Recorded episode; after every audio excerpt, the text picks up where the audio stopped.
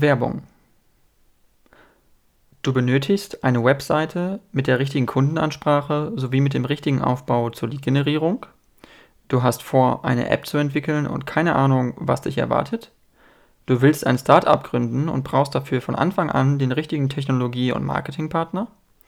Du benötigst eine individuelle IT-Lösung für ein Projekt. Du möchtest die Geschäftsprozesse deines Unternehmens digitalisieren. Mit Finrocks hast du den richtigen Partner gefunden. Besuche die Website von Finrocks www.finrocks.com und schreib dem Team eine Nachricht. Sie freuen sich auf dich und werden sich bei dir zurückmelden.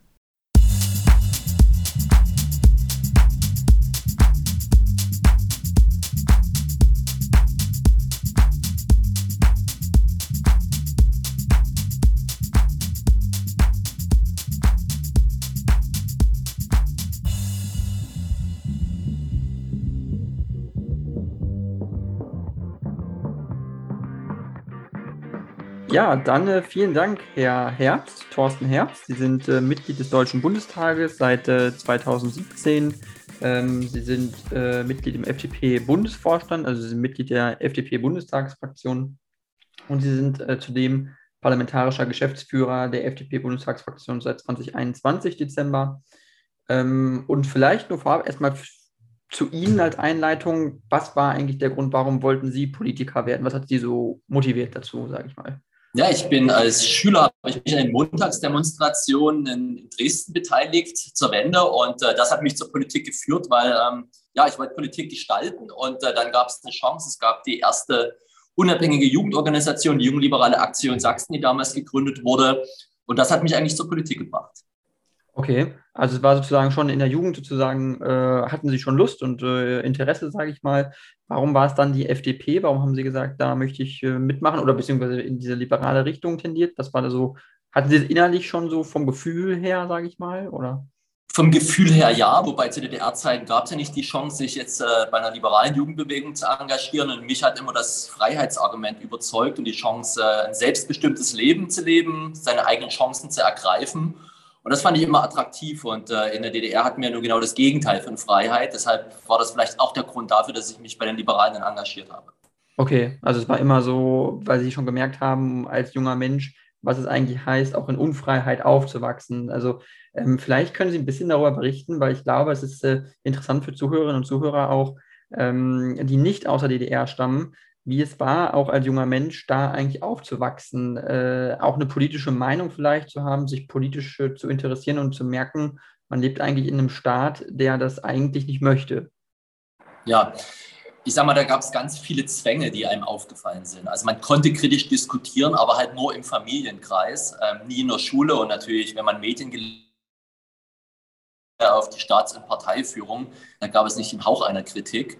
Und äh, man hat so auch mitbekommen, da gibt es eine Diskrepanz zwischen dem, was öffentliche Meinungen waren, was man mitbekommt. Zum Beispiel wurde gesagt, die DDR gehört zu den zehn größten Volkswirtschaften der Welt. Und man hat dann doch aus dem äh, Verwandten- und Bekanntenkreis gehört, wie oft Produktionen stillstehen, was da für eine Mangelwirtschaft herrschte.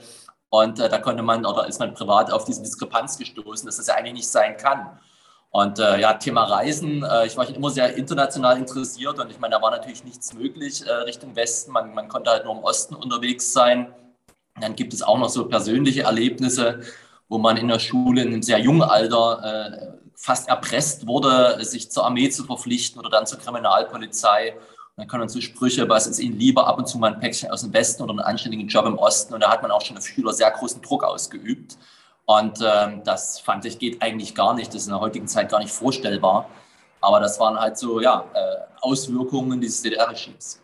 Okay. Hatte man denn ähm, konkret, äh, wenn man es wirklich mal konkret macht und sagt, äh, man hatte irgendwie Sorge, äh, was ist, wenn ich zum Beispiel was Kritisches äußere zum Regime oder zu der, zu der politischen Führung, äh, dass er mitbekommen könnte, dass es äh, Konsequenzen für mich hat, ähm, auch im Privaten vielleicht so, wenn Sie jetzt mit Ihrer Familie vielleicht diskutiert haben oder Freunden, sage ich mal, ähm, hat man sich da so frei politisch geäußert? Hatte man, wenn man Unmut hatte, wenn man sagt, das war, ich finde es einfach auch nicht cool hier, ich finde es, äh, ich, ich fühle mich nicht wohl, hat man das so offen gesagt oder? Nee, im öffentlichen Raum war man in der Regel sehr, sehr vorsichtig, weil das hat Konsequenzen. Und äh, ich erinnere mich an ein Beispiel, da gab es halt einen Unfall eines Zuges mit Panzer der Sowjetarmee damals, äh, wo wohl betrunken Soldaten irgendwie den Panzer auf dem Gleis abgestellt hatten oder nicht mehr über den Bahnübergang gekommen sind. Und da hatten sich Schüler an der Schule kritisch geäußert und äh, ja, für die war quasi natürlich die Möglichkeit, Abitur zu machen, zu dem Zeitpunkt dann beendet. Und äh, das wusste man natürlich, dass es schon Konsequenzen hat. Und deshalb gab es halt eine gewisse Vorsicht bei allen Äußerungen, die man irgendwo im öffentlichen Raum getätigt hatte. Und äh, es gab nur sehr wenige, die äh, sich das getraut haben, oftmals unter dem Deckmantel auch der Kirche. Aber wie man heute weiß, wurden auch die zum Teil bespitzelt. Und äh, das hat schon, sag mal, die Stasi hatte da schon ihren Schatten äh, in, in, die Gesellschaft geworfen. Mhm. Es war insbesondere die Stasi und ähm, man hatte auch gemerkt, so ein bisschen der Einfluss, äh, der auch aus dem, aus, äh, ich sag mal, weil ja die DDR eben also kommunistisch gewesen ist, und es gab eben diesen starken Einfluss der Sowjetunion damals. Ähm, das heißt auch einen starken russischen Einfluss. Ähm, wie bewerten Sie das jetzt vor dem Hintergrund, was jetzt heute eigentlich passiert mit dem Krieg in der Ukraine und auch mit dem, wie sich der Westen neu ausrichtet gegenüber Russland? Also wirklich äh, stark äh, eigentlich versucht, sich abzukapseln, äh, die Energiewirtschaft, die Energielieferungen abzukapseln, die Wirtschaftsbeziehungen abzubrechen. Äh, die diplomatischen Kanäle funktionieren eigentlich auch eigentlich nicht mehr so richtig. Also ähm, wie bewerten Sie das jetzt auch, insbesondere da, weil vor der Geschichte, die man eben speziell in, im Osten Deutschlands hatte damals mit, äh, mit dem starken russischen Einfluss? Also ich sage mal, die Mentalität äh, der Osteuropäer und auch der Russen ist sicher eher im Osten verstanden, äh, wie die ticken. Aber trotzdem muss ich ganz klar sagen, wenn Putin ein anderes Land überfällt, äh, Teile besetzt, einen brutalen Angriffskrieg führt, äh, da kann man nicht einfach sagen, äh, das nimmt man hin, sondern ich finde das schon richtig, dass man jetzt doch entschlossen reagiert. Weil sag mal, diese Aggression, die macht ja nicht vor der Ukraine im Zweifelsfall halt, sondern die geht weiter. Und das äh, können wir uns nicht erlauben. Und ich glaube, jedes Zugeständnis, jeder Kompromiss wird eher als Zeichen der Schwäche ausgelegt. Man kann sich jetzt fragen, hätten wir was tun können? dass es nicht so weit kommt, dass es autoritäre Personen wie Putin in die Macht kommen. Ich weiß es nicht. Ich sage mal, dass das mich ein bisschen in den 90er Jahren zum Teil gestört hat, dass man mit einer gewissen Überheblichkeit halt damals auf Russland herabgeblickt hat, nach dem Motto, ihr habt irgendwie die Geschichte verloren und äh, ihr seid kein ernstzunehmendes Land mehr, wirtschaftliche Stärke habt ihr nicht. Ich glaube, da hat man ein paar Fehler gemacht, aber das entschuldigt nicht die Aggressivität und diesen brutalen Angriffskrieg, den jetzt Putin und Russland da führen. Mhm, total. Aber es ist interessant, was Sie sagen. Der Punkt, was Sie sagen oder Sie meinen, dass der Westen an dem Punkt vielleicht einen Fehler gemacht hat, weil er eben nicht äh, Russland auf Augenhöhe behandelt hat. Ähm, man sich vielleicht nicht mit Russland wirklich genug ausgetauscht hatte, man hat vielleicht auch zu wenig interkulturellen Austausch. Ähm, aber gab es nicht auch immer Vorbehalte, dass man gesagt hatte, in der NATO, in der EU, man möchte Russland nicht zu sehr einbinden, weil man weiß, äh, Russland lässt sich eigentlich nicht einbinden, weil das Problem an Russland ist auch ein bisschen, dass das Land zu groß ist äh, und dass es eben doch die Bevölkerung zu groß ist und äh, eben es ein nennenswertes Atomwaffenarsenal einfach hat und man deswegen im Westen auch gesagt hat, mit diesem Partner, also dieser Partner lässt sich so auch nicht kontrollieren. Der hat ein Eigenleben an sich, weil er zu groß ist. Also ähm, einfach dann doch restlich doch zu viel Macht hat. Also würden Sie das auch so sehen oder? Ich glaube, so pauschal ist das schwierig zu sagen. Fakt ist, es fehlt in, in Russland an einer langen demokratischen Tradition. Wenn wir die Geschichte zurückblicken, da gab es immer autoritäre Herrscher. Das war ein Zar, das war Lenin, das war Stalin. Und es gab nur eine sehr kurze Phase der Demokratisierung. Ich glaube, das wäre vielleicht die Chance gewesen, da auch näher mit Russland zusammenzuarbeiten, um der Demokratisierung eine Chance zu geben. Aber die wurde eben zum Teil auch dann in Russland als Chaos wahrgenommen. Denken wir an Jelzin ähm, das war halt auch eine Zeit, wo ähm, am Ende ja, das Land zerfallen ist, das Land als schwach galt, Korruption herrschte und es ist nicht so richtig gelungen, feste demokratische Institutionen zu verankern. Ja, und dann unter Putin ist das Land leider immer weiter abgedriftet in ja, einen autoritären Staat, äh, wo Gerichtsbarkeit äh, ausgeschalten wurde, gleichgeschalten, wo freie Meinungsäußerungen, Medien nicht mehr möglich waren. Und heute haben wir eine Situation, die ganz, ganz schwer von außen zu beeinflussen ist. Ich glaube, einen Wandel bekommt man nur von innen hin, aber ich sehe im Moment auch nicht richtig, wo der herkommen soll.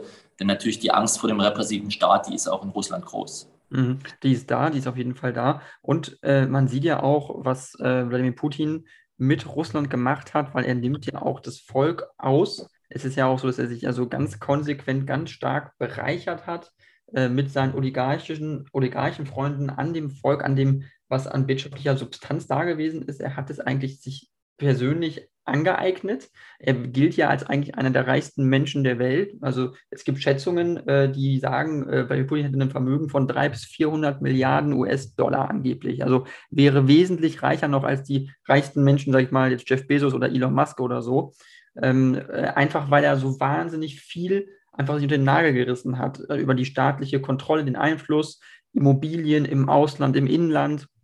Das heißt, dieser Mann hat doch auch eigentlich ganz im Wesentlichen unheimlich viel Geld aus diesem Land äh, herausgezogen, nur für sich selber, für seinen eigenen privaten Gebrauch oder äh, und, und, und seine Kollegen oder seine, seinen, seinen engen Einflusskreis damit noch so ein bisschen bedacht. Das heißt, wirtschaftlich hat er ja diesem Land eigentlich nichts gegeben, oder? Nein, natürlich ist es so, dass die Oligarchen und sagen wir, eine gewisse kleine politische Clique da Zugriff auf, auf Geld hatten. Ich glaube, das war sicher auch eine der Enttäuschungen in dem Land, als äh, die Wirtschaft privatisiert wurde, plötzlich die Leute fast aus dem Nichts Milliardäre geworden sind, äh, wo man sich fragt, wo kommt das eigentlich her, wo ist die Leistung dafür? Und ich glaube, das wird dann auch als äh, ungerecht zum Land wahrgenommen und darunter hat sicher auch, haben die demokratischen Institutionen gelitten, weil man Politik nicht mehr zugetraut hat, ein, ja, ein Umfeld zu schaffen, wo man aus eigener Leistung zu einem Vermögen kommt, sondern wo Korruption halt die Grundvoraussetzung ist, um zu einem Vermögen zu kommen. Und das ist, äh, ja, da gerät ein Land auf die schiefe Bahn, da verliert Politik an Vertrauen. Und äh, sicher ist es heute so, dass das Putin quasi die Oligarchen gleichgeschalten hat.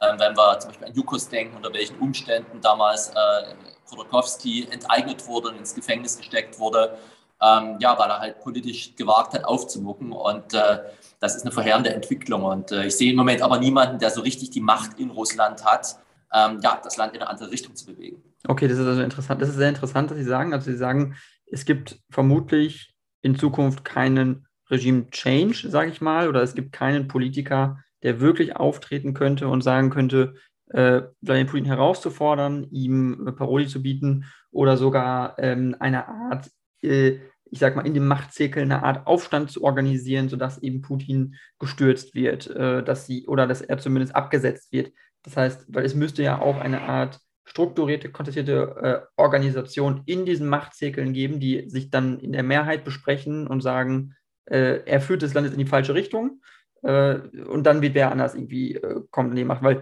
es gibt ja Spekulationen über seinen Gesundheitszustand, er sei krank ähm, und es ist auch Spekulation gibt, in seinem Zirkel, dass es da schon Machtkämpfe gibt zwischen möglicherweise Nachfolgern. Also was halten Sie auch von solchen Spekulationen und von solchen, ja, von solchen Meinungen? Ja, ich glaube, uns fehlte einfach die Transparenz, was da wirklich intern vor sich geht. Äh, ich kann mir schon vorstellen, dass es da auch Überlegungen zur Nachfolge gibt, aber die Frage ist natürlich auch, wer folgt dem nach? Äh, ist das dann jemand, der äh, ja, für die, für die westliche, freiheitliche Welt ein angenehmer Partner ist? Ich bin mir da nicht ganz so sicher. Oder wird es jemand aus dem Militär sein? Weil das, was offiziell politische Opposition ist, das hat er ja alles ausgeschaltet. Und am Ende Alexei Nawalny war, glaube ich, der Letzte, der äh, in der Lage war, da ihm die Stirn zu bieten. Und wir, er ist eingesperrt worden. Und äh, sagen wir, auch die Gerichtsbarkeit äh, ist ja keinesfalls äh, so ausgerichtet, dass sie ein faires Verfahren äh, solchen Personen garantiert, sondern sind alles politische Verfahren. Und ich glaube, aus diesem Grund äh, ja, wird es kaum jemanden geben, der sich jetzt traut, auf die Straße zu gehen. Und äh, das ist ein Problem. Und äh, ich sage mal, das wird man auch nicht einfach hinbekommen, weil auch medial, es wurde ja alles ja ausgeschaltet, was es auch noch an, an frei empfangbaren Medien gab. Und ein Land, was sich nicht frei informieren kann, wo Politiker eben nicht äh, frei agieren können, ähm, ja, die, da hat natürlich die Obrigkeit einen enormen Einfluss. Und äh, ich sag mal, das ist dann auch wieder ein Vergleich mit DDR-autoritäre Staaten, die natürlich dann eine Art Zwangs, einen Zwang ausüben in die Gesellschaft, wo jeder weiß, wer ähm, sich kritisch äußert, der riskiert nicht nur seinen Job, sondern Umstände auch eingesperrt zu werden. Mhm, richtig, die, die Gefahr ist einfach da. Und ähm, dieses Beispiel mit, Sie hatten es gesagt, äh, Alexei Nawalny ist ja eigentlich einer der wenigen Oppositionellen in diesem Land mit einem wirklichen Charakter, mit einer Persönlichkeit, mit einer Ausstrahlung, die er einfach hat, die ähm, so wie er halt ist. Und er hat es auch, also ihm ist ja bewusst gewesen, er kennt ja äh, dieses russische Regime, er weiß ja, auf was für Risiken er sich einlässt, äh, sich da äh, politisch zu äußern und äh, lebensgefährlich, er ist ja vergiftet worden mit, äh, mit Novichok oder in, in einer anderen Substanz, weiß ich nicht ganz genau. Ähm, und er hat es überlebt, glücklicherweise. Er hat sich aber trotzdem dazu entschieden, wieder nach Russland zu gehen, wieder in dieses Land einzureisen. Das heißt, äh, was geht in dem Mann vor auch, dem mir eigentlich vollkommen klar sein musste, vollkommen bewusst sein musste, wenn du dahin zurückgehst, dann wirst du vermutlich eingesperrt. Also was glauben Sie, was er sich dabei gedacht hat, ähm, ja, nach Russland zurückzugehen, nachdem er ja einen Mordanschlag überlebt hatte, was nachgewiesenerweise vom russischen Regime, äh, dem russischen Regime äh, zu verantworten ist, dass die das äh, gemacht haben? Also er hat unheimlich viel Mut bewiesen. Er wollte, glaube ich, ein Signal setzen, nur ähm, aus Sicht, aus seiner Sicht, wie, wie, wie er jetzt quasi im Gefängnis ist, hätte man wahrscheinlich weder ihm noch seiner Familie raten sollen, dass er zurückgeht. Weil in der Tat, äh, wie Sie gesagt haben, es war eigentlich relativ klar, dass er nicht zurückkehrt und sein normales Leben führt, sondern dass natürlich Putins Rache ihn dann trifft. Und äh, sag mal, er kann nicht auf ein faires Verfahren dort hoffen. Das war von vornherein klar, dass er verurteilt wird und die Umstände, wie er da inhaftiert ist, ist ja aus deutscher Sicht kaum vorstellbar. Also ich glaube, er wollte ein Signal setzen und sagen, ich verlasse Russland nicht, sondern ich stehe für die Opposition, ich stehe als kritische Stimme und ich opfere mich auch ein Stück weit, aber das ist ein sehr brutales Opfer, was er da gebracht hat. Äh, absolut brutal und ich meine, die, die, die Perspektive zu haben, äh, ihm muss ja irgendwo auch klar gewesen sein, ich gehe nach Russland zurück, äh, aber eine klare Perspektive gibt es doch nicht danach für ihn. Also man weiß doch nicht, äh, wo das hinführen soll, weil, also ist es nicht eine Art Kamikaze-Aktion auch ein bisschen gewesen, äh, sich, sich da einfach hin zurückzubewegen und in der, in der Hoffnung, es passiert nichts? Oder, also, weil das Problem ist ja auch in Russland, dass dieses Land noch nicht so weit ist wie zum Beispiel Belarus, glaube ich, was wirklich die die den Unmut in der Bevölkerung angeht, den Willen zur Opposition, den Willen auch zu neuem, zu einem demokratischen, freien System, das die belarussische Gesellschaft, glaube ich, schon in der Breite mittlerweile hat. Ähm, das ist in Russland, glaube ich, einfach noch nicht so präsent äh, oder noch nicht, zumindest noch nicht so in der Breite angekommen.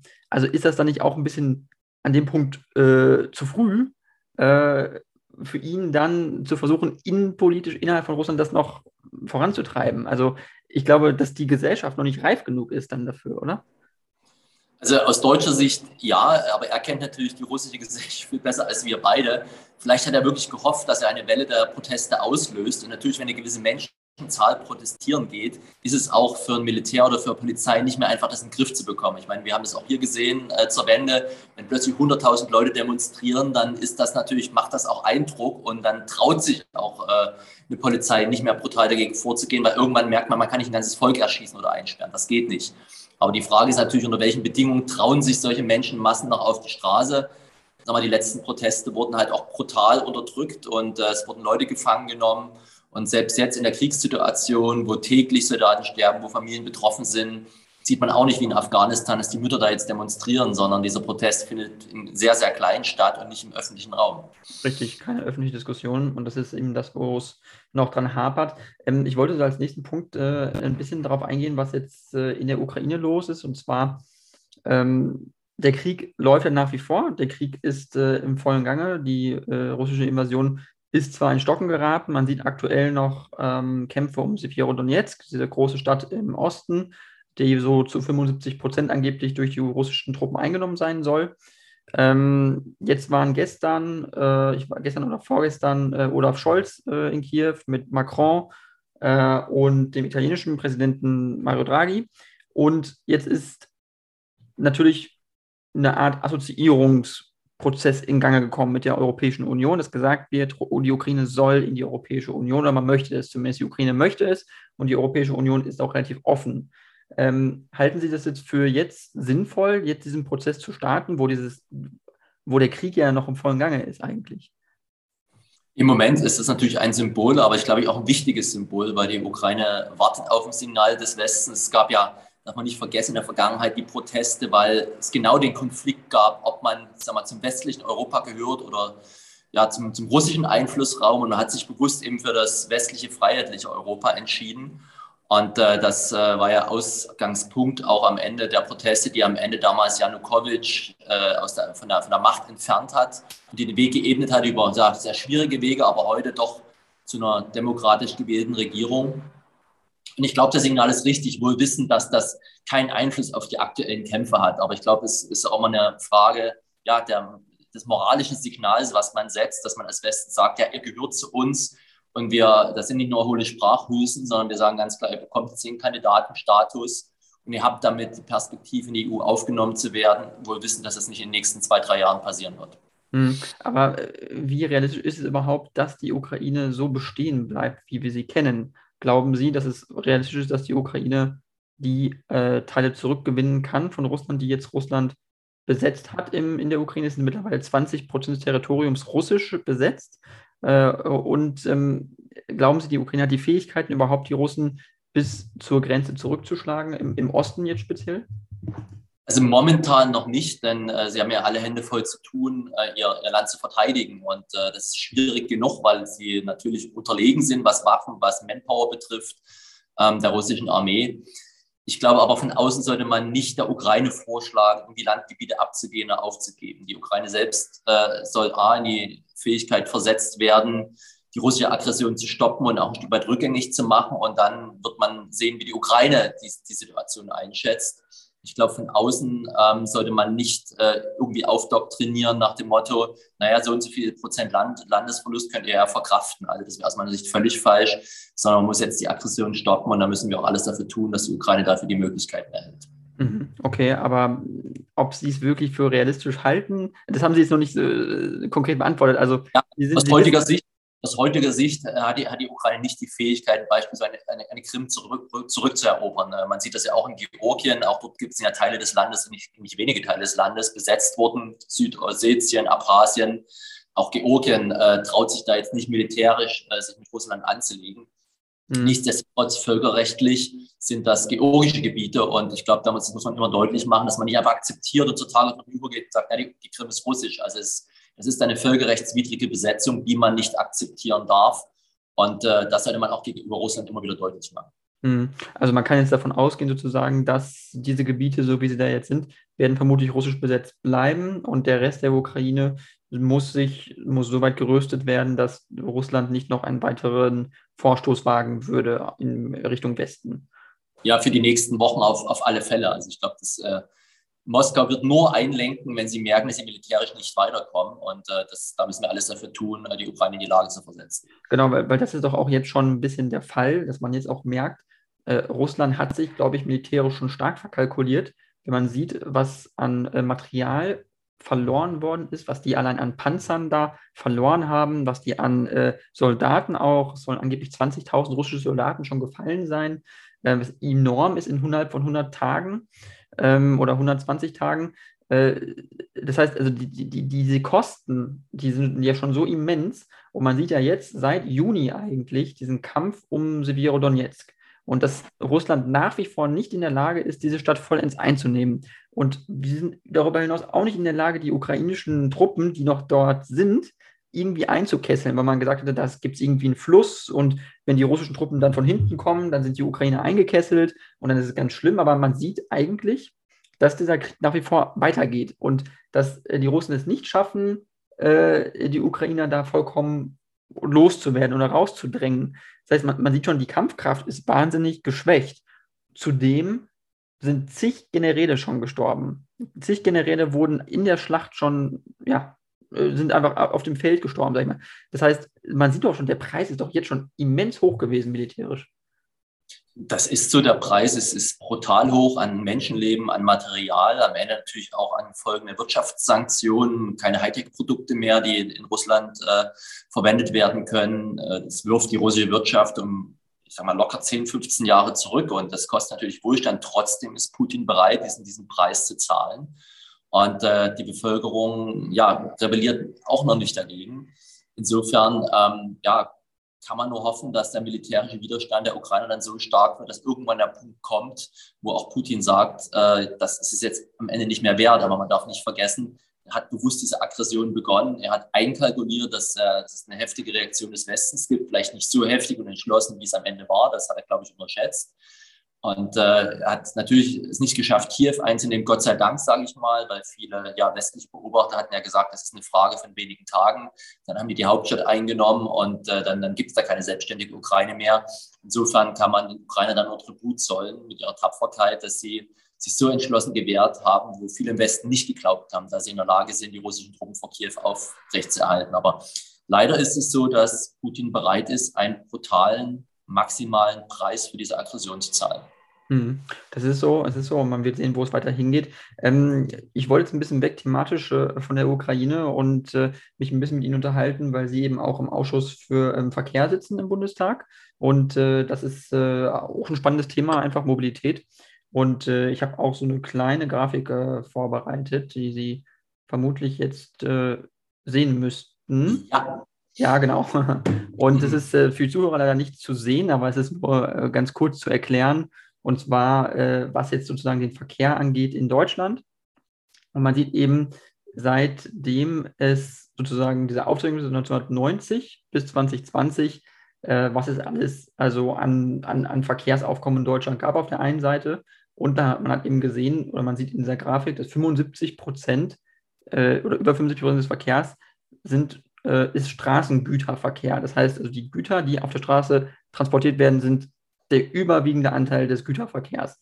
Und dann sind nur ca. 10, 15 Prozent Eisenbahn und nochmal so knappe 10 Prozent vielleicht äh, Binnenschifffahrt. Ähm, so, und jetzt ist ja das Problem der Emissionen, wo man sagt, man möchte Emissionen runterkriegen im Transport. Ähm, was würden Sie als Politiker machen, um wirklich mehr weg von der Straße und mehr auf die Eisenbahnschienen zu bekommen, was jetzt den Güterverkehr angeht?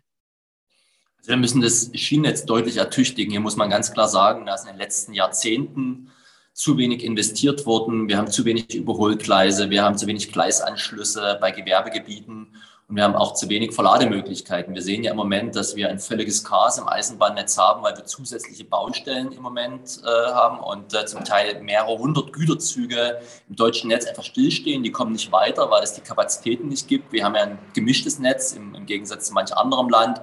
Bei uns fahren die Hochgeschwindigkeitszüge, die Nahverkehrszüge und die Güterzüge über dieselben Gleise. Und äh, sagen wir da, durch die unterschiedlichen Geschwindigkeiten muss ich in der Lage sein, eben einen schnellen Personenzug an einem Güterzug vorbeizulotsen. Und das funktioniert nur, wenn ich genügend Weichen habe, wenn ich äh, Ausweichgleise habe und da wurde einfach zu viel zurückgebaut. Und das ist keine Sache, die man in wenigen Jahren jetzt korrigiert, sondern das ist eine Mammutaufgabe, die äh, ja ein, zwei Jahrzehnte kostet. Und äh, wir sehen jetzt das Dilemma, was wir da haben. Und das ist ärgerlich, weil unsere Autobahnen natürlich überhaupt nicht mehr aufnahmefähig sind. Wir sehen das auf den großen Achsen, dass wir Staus ohne Ende haben. Wir sagen durchaus viele Logistikunternehmen, sie würden gern mehr auf die Schiene verlagern. Äh, auch preislich ist das durchaus attraktiv gegenüber dem Straßengüterverkehr. Aber wir sagen, wenn das Netz äh, es nicht hergibt, wenn ich nicht weiß, wann mein Güterzug ankommt, ich muss beispielsweise einen Zug in den Hafen schicken, um dann die Waren auf ein Schiff zu verladen, dann ist das Schiff weg, bevor der Zug da ist. Das hat keinerlei Zuverlässigkeit. Okay, das heißt, das Netz ist auch ein Problem. Ähm, Sie sagten Rückbau in den letzten Jahren.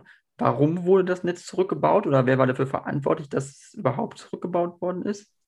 Ja, das war die Deutsche Bahn AG, die es nicht mehr für notwendig hielt, dass man das Netz in der Breite brauchte. Und ähm, ich sag mal, wir plädieren ja politisch dafür zu sagen, wir trennen die Infrastruktur von, dem, von den Transportunternehmen. Die Infrastruktur ist, immer, ja, ist eine Monopolinfrastruktur, es wird nie zwei Gleisnetze nebeneinander geben. Das heißt, das ist eine staatliche Aufgabe, dieses Netz leistungsfähig zu halten, zu modernisieren, auch zu digitalisieren. Das ist das eine. Und dann wollen wir Wettbewerb darauf. Und der Wettbewerb im Güterverkehr, der funktioniert deutlich besser als im Personenverkehr. Die privaten Wettbewerber haben bereits einen Anteil von rund 50 Prozent. Und das zeigt ja durchaus, dass es ein Wachstumspotenzial für Güterverkehr gibt. Aber dafür muss es entsprechende Infrastruktur geben, weil sonst funktioniert natürlich auch der Wettbewerb nicht. Mhm, klar, auf jeden Fall. Das heißt, die Infrastruktur muss gegeben sein. Äh, man sieht es eben jetzt ganz stark hier in dieser Grafik und jetzt gehe ich noch einmal rüber zur nächsten. Und zwar ist das jetzt noch eine andere Grafik, ist jetzt nicht ganz so spannend wie die erste, allerdings sieht man da, äh, was mir auch nicht klar gewesen ist, was wirklich das Verkehrsaufkommen angeht in Deutschland. Also da hatte man jetzt Vergleiche zwischen 2002, 2008, 2017 und man sieht einfach, dass über ein Drittel äh, fast, also über 35 Prozent teilweise des, der Verkehrswege sind eigentlich nur Freizeitverkehrsbewegungen. Das heißt, dass Leute einfach nur aus Freizeitgründen äh, irgendwie mit dem Auto irgendwo hinfahren. Und äh, Arbeit und dienstlich sind in den ganzen Jahren auch nur ca. 30, 35 Prozent gewesen. Das heißt, eigentlich war Freizeit sogar noch viel mehr. Und da habe ich mich irgendwie gefragt, wie kann das eigentlich sein, dass die Leute mehr aus Freizeitgründen mit dem Auto hinfahren als aus Berufsgründen. Also können Sie sich das erklären, woran das liegen könnte? Ja, ich glaube mal, es sind hohe Anteile auch in, in, den ländlichen Regionen dabei, weil egal, ob man sich da ehrenamtlich engagiert, ob man einen Sportverein fährt oder ob man sich abends mit Freunden trifft, da hast du halt in der Regel deutlich längere Wege. Und äh, das ist halt der Unterschied zwischen, sag ich mal, Berlin-Mitte und äh, der Oberlausitz. Wenn du dort irgendwann ein Ziel erreichen willst, dann funktioniert das in der Regel nicht mit dem ÖPNV. Deshalb bist du halt auf das eigene Auto angewiesen. Und deshalb äh, bist du halt auch da mehr mit dem eigenen Auto unterwegs. Das ist eigentlich relativ nachvollziehbar. Ich weiß jetzt gar nicht, wie der Vergleich jetzt zu anderen Ländern wäre, ob sich ja Deutschland wirklich so unterscheidet. Wenn ich jetzt mit den Niederlanden vergleiche oder, ja, oder Frankreich, ich vermute mal, da sehen die Grafiken gar nicht so wesentlich anders aus. Mhm. Man muss doch trotzdem sagen, auch wenn es im Interesse auch der Bundesregierung ist, äh, Emissionen zu senken, bundesweit, auch im Verkehr, da muss man doch für, zu Freizeitbedingungen, äh, wenn man sieht, die Freizeitmobilität ist so dominant, dass man dann auch in dem Eisenbahnverkehr, sprich öffentlicher Nahverkehr, Züge, dass man das mehr ausbaut, dass Leute aus Freizeitgründen mehr Sinn darin sind, den Zug irgendwo hinzunehmen, oder? Weil dann würde man ja wesentlich schneller diese Emissionen senken können. Ja, wenn das Angebot attraktiv ist, wird der öffentliche Nahverkehr ja auch genutzt. Nur darf man nicht vergessen, es gibt eben nicht in jedem Ort einen Gleisanschluss oder einen Bahnhof. Und äh, gerade in ländlichen Regionen ist oft der nächste Bahnhof viele Kilometer entfernt. Und das ist das sogenannte Problem der letzten Meile. Wie komme ich eigentlich die drei, vier Kilometer zum Bahnhof? Insbesondere, wenn ich vielleicht älter bin, gehbehindert bin, also kann man den Leuten nicht zumuten, dass sie da zu Fuß hinlaufen. Und äh, dafür ist der, ja, der öffentliche Nahverkehr im ländlichen Bereich nicht gemacht. Er spielt dort seine Vorteile aus, wo man Personenströme bündeln kann, zum Beispiel im Umfeld von Großstädten, in Großstädten an sich. Dort merkt man ja auch, S-Bahn-Angebote werden super wahrgenommen, Straßenbahn, Busse. Ähm, das funktioniert, da kommen Leute zu ihrer Ausbildung, zur Arbeit. Aber dort, wo Gegenden sehr dünn besiedelt sind, dort fahren die Busse oft heiße Luft durch die Gegend außerhalb des Schülerverkehrs, weil eben diese starren Linien äh, ja nicht dem, dem Mobilitätsanforderungen, den Mobilitätswünschen der Bürger entsprechen. Du willst vom Dorf A ins Nachbardorf B und äh, der Bus fährt aber über die Kreisstadt C. Also wird niemand über die Kreisstadt C fahren und äh, ja, dreimal so viel Zeit einkalkulieren. Also ich sage mal, ich gucke ja auch selbst, wenn ich äh, gerade in, in Sachsen unterwegs bin, in ländlichen Regionen, fahre ich jetzt mit ÖPNV, Zug oder mit dem eigenen Auto. Und ganz oft habe ich die fünffache Fahrzeit mit ÖPNV oder manchmal würde ich die Termine überhaupt nicht schaffen an einem Tag, wenn ich nicht das Auto nehme. Also insofern ist da viel, viel Bedarf. Ich glaube, wir müssen auch die ÖPNV-Organisation neu denken. Wir brauchen gerade in den ländlichen Regionen viel mehr flexible On-Demand-Angebote, damit wir Personenströme beispielsweise an Bahnhöfen bündeln können. Mhm. Man muss sie bündeln auf jeden Fall. Und aber jetzt auch in dem Kontext mit dem 9-Euro-Ticket würde ich Sie gerne fragen, äh, was Sie eigentlich davon halten, weil das 9-Euro-Ticket wurde ja stark kritisiert einfach. Äh, es ist ja von der Bundesregierung eingeführt worden und ich meine, Sie sind ja Mitglied der FDP, deswegen stützen Sie ja parlamentarisch gesehen eigentlich die Bundesregierung, aber Sie können sie ja auch trotzdem kritisieren als Parlamentarier. Ähm, weil sie ja frei sind. Und aber äh, für mich ist es so, ich bin mit dem Zug schon nicht gefahren mit einem Euro-Ticket, 9-Euro-Ticket von äh, Reda Wiedenbrück nach Hamburg und es ist halt schon echt günstig, muss man sagen. 9 Euro, das ist eigentlich quasi wie kostenloser öffentlicher Nahverkehr. Ähm, zwar Regionalzüge nur, aber ähm, was man sieht, ist, wie viele Leute doch wirklich in den Zug gestiegen sind. Das ist ja enorm. Das heißt, würde nicht sowas wie ein kostenloser öffentlicher Nahverkehr äh, wirklich die notwendigen Anreize setzen für Leute, nicht mehr das Auto zu nehmen, sondern den Zug, um nach Hamburg oder nach Sylt zu fahren, an die Ostsee oder in den Bayerischen Wald oder so?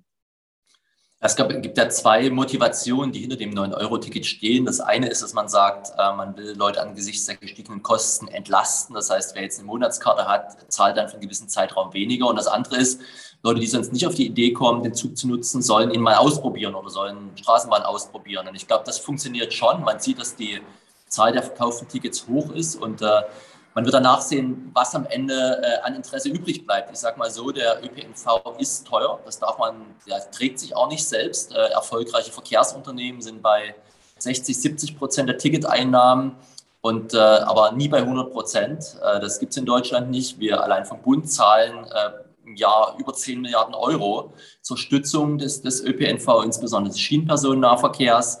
Und das ist schon eine sehr teure Angelegenheit. Und äh, ich sage mal, der ÖPNV spielt dort seine Vorteile aus, wo man große Personenströme von A nach B transportieren kann. Und ist es auch das, aus meiner Sicht ein hervorragendes Verkehrsmittel. Und wenn ich dann auch schnell und bequem bin und zu ja, vernünftigen Kosten, dann ist das wirklich ein ganz guter Deal.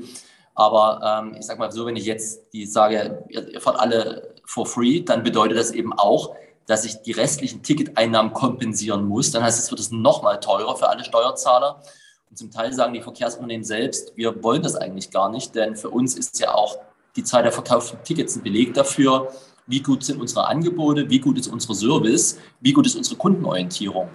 Mhm. ich glaube, man kann mehr Potenziale heben, indem man einen attraktiveren Takt einführt, indem man auch das Tarifwirrwarr beseitigt, was wir zum Teil haben. In, in Sachsen gibt es fünf Verkehrsverbünde, die haben alle ihre eigenen Tarifsysteme. Und wenn man über die Tarifgrenze unterwegs ist, ist das echt kompliziert, da sieht man nicht durch. Und ich finde, da müssen wir viel, viel mehr von der Kundenseite her denken, weil der Kunde will von Ort A nach Ort B er will sich nicht Gedanken machen, ob er jetzt in Tarifzone 3c ist oder in Tarifzone 5b. Der will einfach von A nach B kommen, einen Preis sehen und sagen wir, relativ komfortabel und in kurzer Zeit dahin kommen. Definitiv. Das heißt, Verkehrsverbünde nochmal angehen, dass man das ein bisschen restrukturiert. Das ist ein sinnvolles äh, Argument, was Sie gemacht haben. Äh, jetzt, bevor wir sind gleich fertig mit den Grafiken, jetzt zeige ich nur noch die allerletzte und dann ist es vorbei. Und zwar jetzt geht es nämlich nur noch darum, und zwar um Emissionen äh, und zwar Treibhausgasemissionen. Und da sieht man halt, äh, also die Entwicklung der Emissionen von 1990 bis heute, äh, also das heißt im Prozentbereich, wie stark sind die Emissionen gesunken pro Verkehrsbereich, also Verkehr, dann haben wir Landwirtschaft, Industrie, Haushalte, Energiewirtschaft. Und man sieht einfach, dass im Verkehr von 1990 bis 2020 innerhalb von 30 Jahren die Emissionen um 0,2 Prozent gesunken sind. Also quasi gar nicht. Und äh, dann muss man sich doch die Frage stellen, äh, wenn man immer sagt, man hat technologischen Fortschritt, die Autos verbrauchen weniger, haben weniger CO2-Ausstoß, dann spricht das aber nicht dafür, oder? Naja, man muss ja bei dieser Grafik die Kurve von vorher dagegen legen, nämlich die Zunahme der Transportleistung. Und da ist, zeigt sich schon, dass wir deutlich effizienter geworden sind. Die Transportleistung ist ja deutlichst nach oben gegangen. Und sie wird auch in der Zukunft weiter nach oben gehen, weil Leute wollen mobil sein, Waren werden transportiert. Aber richtig ist, äh, dass wenn es um Dekarbonisierung geht, wir zulegen müssen, um wir, klimafreundlichen Technologien den Weg zu ebnen. Aus meiner Sicht äh, müssen wir da auch auf verschiedene Technologien setzen. Ähm, Im Nahbereich ist sicher das E-Auto eine Option. Aber ich sage mal, wir werden auch nicht an, an grünem Wasserstoff vorbeikommen oder an synthetischen Kraftstoffen. Denn wenn wir uns heute die Bestandsflotte allein an PKWs anschauen, dann haben wir in Deutschland 46 Millionen PKWs, die mit Verbrennermotor fahren. Wir würden den größeren Klimaeffekt erzielen, wenn wir dort zum gewissen Prozentsatz äh, grüne synthetische Kraftstoffe beimischen, als wenn wir allein auf den Verkauf von Elektroautos setzen. Und äh, ich hoffe, dass da auch äh, von Seiten der EU dafür die Weichen gestellt werden, weil das ist der Kampf, der ja gerade auf europäischer Ebene stattfindet. Flottengrenzwerte, ähm, geht es nur in Richtung E-Auto oder geht es auch in Alternativtechnologien? Ich glaube, wir brauchen alles. Äh, E-Mobilität wird ein Teil der Lösung sein, aber es wird nicht die einzige Lösung sein. Okay, das heißt, Sie sind auf jeden Fall jemand, also der auch sich für diese synthetischen Kraftstoffe einsetzt. Ähm, aber was halten Sie denn von dem Argument, das auch gesagt wird häufig, da werden halt auch ganz, ganz enorme Mengen an natürlichen Ressourcen, an, ähm, an Getreiden und so weiter eben einfach genutzt, um daraus dann Kraftstoffe zu machen. Inwiefern ist das denn dann ökologisch?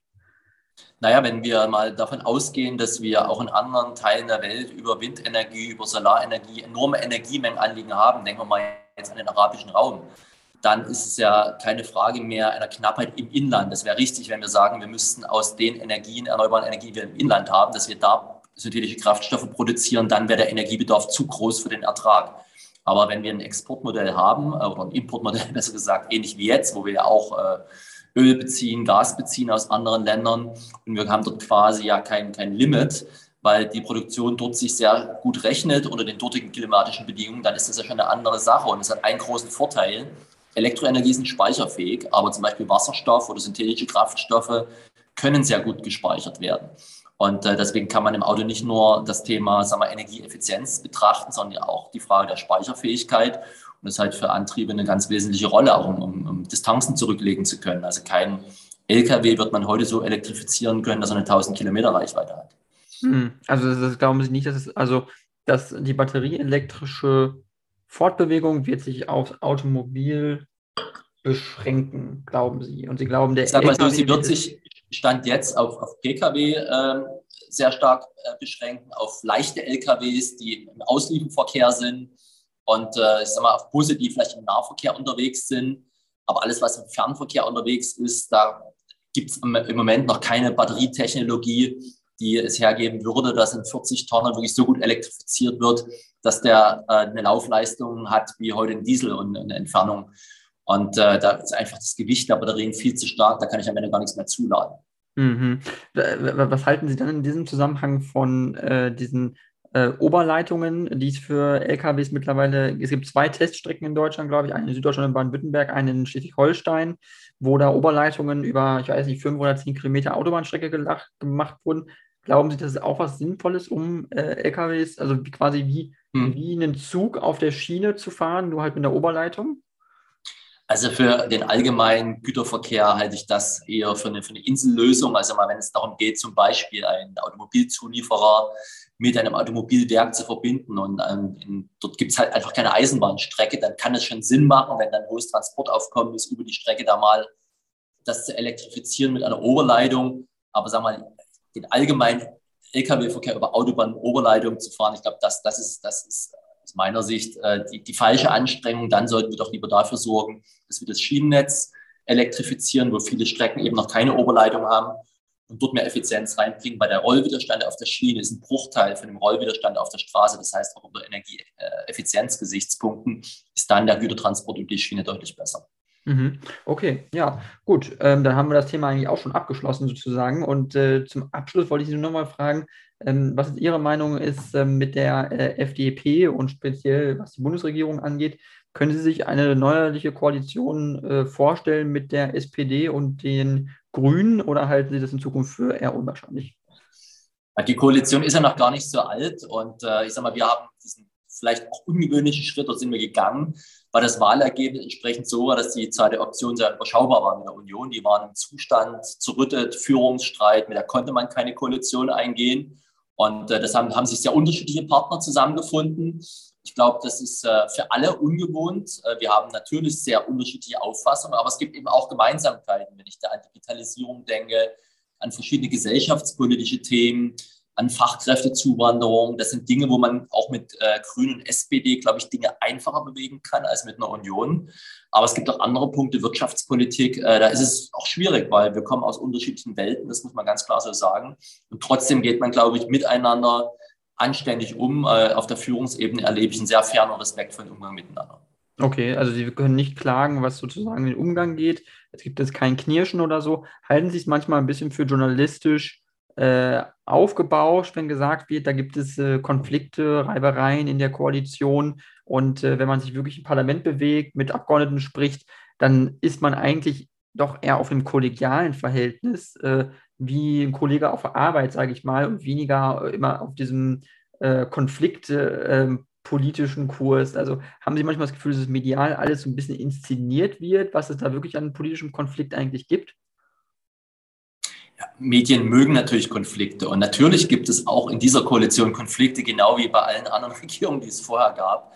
Es gibt immer inhaltliche Differenzen. Nehmen wir mal das Beispiel Steuerpolitik. Ähm, wenn SPD und Grüne alleine regieren würden, da würden die massiv die Steuern erhöhen. Und äh, wenn wir alleine regieren würden, würden wir die Steuern deutlich senken. Der Kompromiss war jetzt, dass wir äh, auf grundlegende Steuersenkung verzichten und sie nur in kleinerem Maße vornehmen und SPD und Grüne dafür auf Steuererhöhung. Das ist jetzt der aktuelle Kompromiss, aber klar ist, dass jede Partei etwas anderes im Programm stehen hat. Und es ist auch gut, dass sich Parteien unterscheiden, weil wenn Parteien nicht mehr unterscheidbar sind, macht es auch dann irgendwie keinen Unterschied mehr, wem du deine Stimme gibst. Ich will aber dazu sagen, dass äh, hinter den Kulissen der Umgang im Bundestag auch der Abgeordneten untereinander sehr respektvoll ist. Und äh, wenn man manche hitzige Debatte im Plenum sieht und denkt, mein Gott, äh, die sind gar nicht mehr in der Lage, hinterher ein Bier gemeinsam zu trinken, das funktioniert eigentlich sehr gut. Und ich glaube, das hängt auch ein bisschen so mit der unterschiedlichen Erfahrungswelt im Bundestag zusammen, dass äh, viele schon mal Opposition waren, mal Regierungen waren, beide Positionen kennen. Und äh, es gibt da durchaus einen sehr fairen, fairen Umgang miteinander bis hin zur Abstimmung von Tagesordnungen in Ausschüssen wo man sich fraktionsübergreifend dann gemeinsam einigt. Und ich bin zum Beispiel jetzt auch Mitglied im Haushaltsausschuss. Dort herrscht eher, sag mal, so ein bisschen eine ganz andere Atmosphäre, eine andere Stimmung, dass sich alle Haushalte gemeinsam äh, auch der Kontrolle der Regierung, äh, ja, quasi sich der Kontrolle der Regierung widmen und äh, als Haushalte auch sehr selbstbewusst sind. Also da ist auch durchaus, wenn der eigene Minister dort sitzt mit dem eigenen Parteibuch, äh, kann er nicht sicher sein, dass er nicht die kritischen Nachfragen bekommt. Also das ist ein sehr, ja, finde ich sehr interessant als Erfahrung und zeigt auch, glaube ich, dass man auch kompromissfähig ist äh, über Fraktions- und Parteigrenzen hinweg.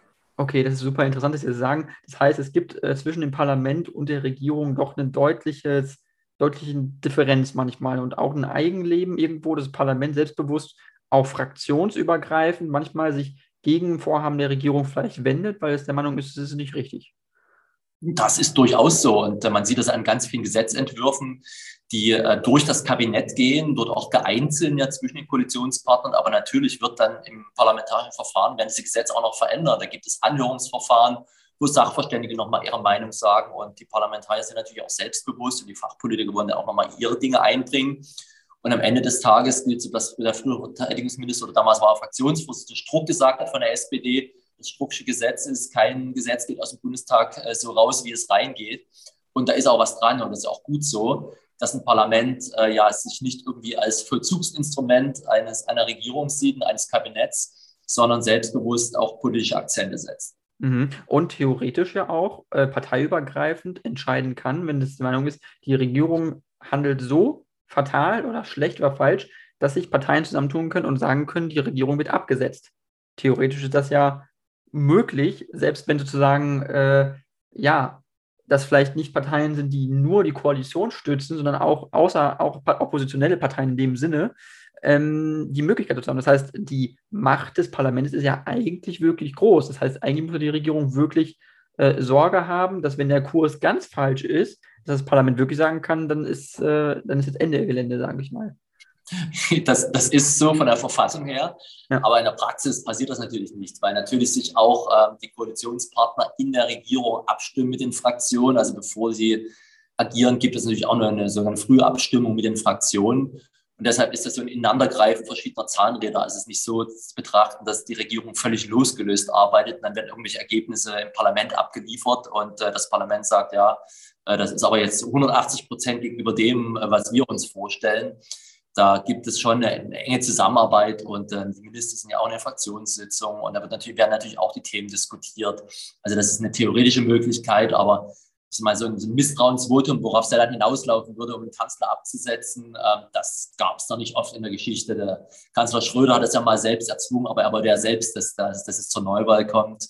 Ansonsten gab es diesen Wechsel ja einmal 1982, ähm, damals von, von, der SPD zu CDU, äh, auch mit FDP-Unterstützung, aber das ist wirklich höchst, höchst selten. Höchst selten und Sie haben nicht Lust, äh, dass sich sowas nochmal wiederholt. Am besten soll es konstruktiv bleiben und äh, kollegial. Ja, also wir, unser Ziel ist jetzt, die Koalition ordentlich mit Leben zu erfüllen und diese Legislatur auch ordentlich zu Ende zu bringen mit vernünftigen Ergebnissen und es dann nicht intern eine, eine Debatte mit der Regierung zu liefern und äh, sich da zu verhaken, weil am Ende geht es auch darum, dass vernünftige Entscheidungen fürs Land fallen. Und an wichtigen Entscheidungen sieht man ja auch manchmal bei der Opposition. Man beteiligt sich auch daran. Das Bundeswehr-Sondervermögen ist so ein Beispiel. Da brauchte man die Zweidrittelmehrheit. Da hat man natürlich mit der Union verhandelt. Und da sind dann auch Lösungen über Fraktionsgrenzen über die Grenzen zwischen Opposition und Koalition hinweg möglich. Mhm. Ja, das ist, äh, klingt absolut super. Ähm, wir sind leider schon ans Ende der Zeit gekommen. Ich will auch äh, Ihre Zeit nicht stehlen. Ähm, wenn Sie noch zum Abschluss was sagen möchten zu sich als Person oder zu Ihrer Partei, weil äh, im September sind ja Wahlen in Niedersachsen zum Beispiel, können Sie auch gerne einen Parteiwahlaufruf machen, wenn Sie möchten. Genau. Ja, ich würde mich vor allem freuen, wenn sich Leute politisch engagieren, gar nicht mal nur mit Blick auf meine Partei, denn unsere Gesellschaft lebt vom politischen Engagement. Und das bedeutet, dass man A zur Wahl geht, denn es macht einen Unterschied, für welche Partei man stimmt. Sind, die Unterschiede sind sehr, sehr groß. Und zum anderen, dass man sich auch engagiert, egal ob das in einem Jugendverband ist oder vielleicht auch einer Partei, weil die Parteien sind die Säulen unserer Gesellschaft. Wenn sich dort niemand mehr engagiert, dann haben wir ein Problem, dann ist, die, ist der Abstand zwischen politischer Klasse und der normalen Bevölkerung viel zu groß. Deshalb werbe ich dafür, dass man sich mit Politik beschäftigt, eben indem man zur Wahl geht und in eine Partei eintritt. Und sag mal, ich finde es gut, dass es eine Partei gibt, die sich für Freiheit, für individuelle Lebenschancen einsetzt. Das ist die FDP und freue mich natürlich über den einen oder anderen, der vielleicht auch neu zu uns findet. Ja, super. Dann äh, vielen Dank, äh, Herr Herbst, äh, dass Sie Zeit gefunden haben. Äh, ich fand es ein angenehmes Gespräch und ähm, wenn Sie möchten, können Sie gerne mal wiederkommen. Sehr, sehr gern. Vielen Dank. Hat mich sehr gefreut. Super. Danke.